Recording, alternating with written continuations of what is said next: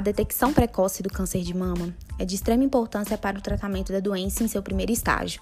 Aproximadamente 80% dos tumores mamários são descobertos pela mulher ao palpar suas mamas. Cinco passos poderão te ajudar no autoexame. Primeiro, de frente ao espelho, observe o bico dos seios, a superfície e o contorno. Em seguida, levante os braços e observe se houve mudanças com os movimentos.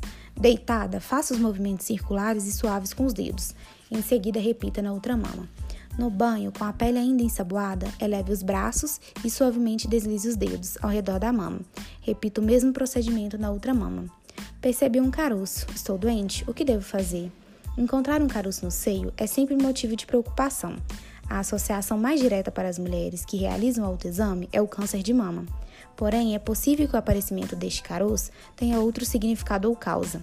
A melhor forma de um diagnóstico preciso é consultando um médico especializado.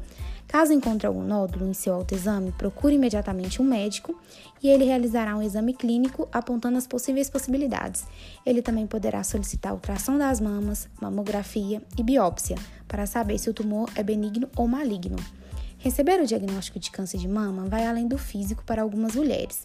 Existem vários tipos de tratamento, que depende do tipo e do estágio da doença. Após o diagnóstico de câncer de mama, você deverá iniciar o tratamento indicado para o seu caso.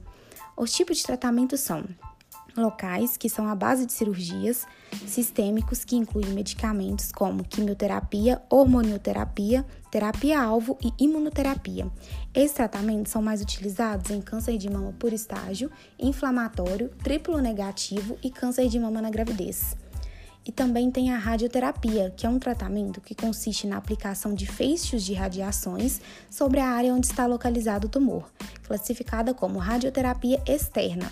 Já a radioterapia interna ou braquioterapia são utilizadas fontes radioativas específicas e implantadas por meio de catéteres ou sondas. Lembrando que o tratamento pode variar de pessoa para pessoa e do estágio da doença.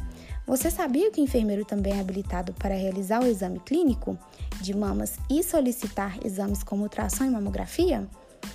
Diante de qualquer nódulo que você encontrar, você pode procurar o serviço de UBS da sua região, podendo se consultar com o médico ou o enfermeiro.